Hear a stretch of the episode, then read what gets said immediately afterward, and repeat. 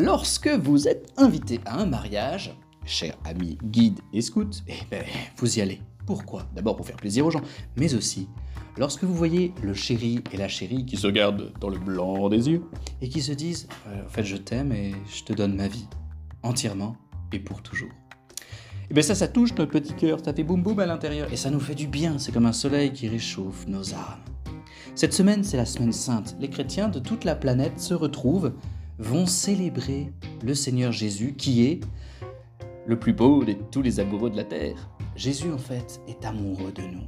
Il veut nous donner sa vie. Et les fêtes de Pâques sont comme un mariage. Alors, c'était déjà le cas à Noël. Ah, Dieu se marie à l'humanité. C'est-à-dire Dieu Tout-Puissant descend du ciel pour se faire homme. Donc il se marie à l'humanité. À Pâques, ça va plus loin. À Pâques, Jésus partage avec nous tout ce qu'il y a de difficile dans notre vie. Comme dans un couple. Dans un couple, on partage. Eh bien, il vient avec nous. Et pour nous, c'est une force. Parce que quand on souffre, ça nous arrive à tous. Hein.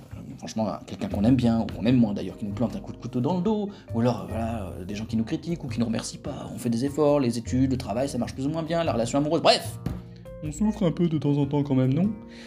Le Seigneur nous dit Mon petit gars, ma chouette fille, en fait, je te rejoins pile là où tu as mal.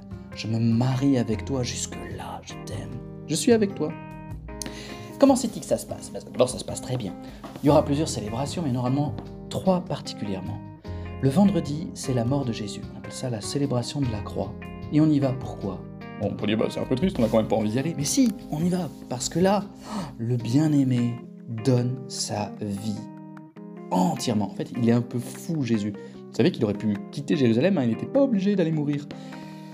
En fait, il est allé. Parce qu'il nous aime. Et donc nous, un petit peu se bouger le popotin, et puis aller à la célébration de la croix le vendredi soir pour se laisser toucher par l'amour d'un Dieu qui accepte de mourir pour nous. Mais il y a aussi le jeudi. Le jeudi, en fait, c'est juste avant le vendredi, pour ceux qui ne sauraient pas. Et donc le jeudi saint, c'est le moment où nous nous rappelons que Jésus a inventé la messe. Pour ceux qui n'aiment pas encore la messe, notamment quand même pendant la messe, vous recevez le corps du Christ. Quand on se marie, on se donne à l'autre de tout son cœur, de toute son âme et même son corps. On se donne à l'autre. Jésus a voulu se donner à nous. Il est mort il y a 2000 ans.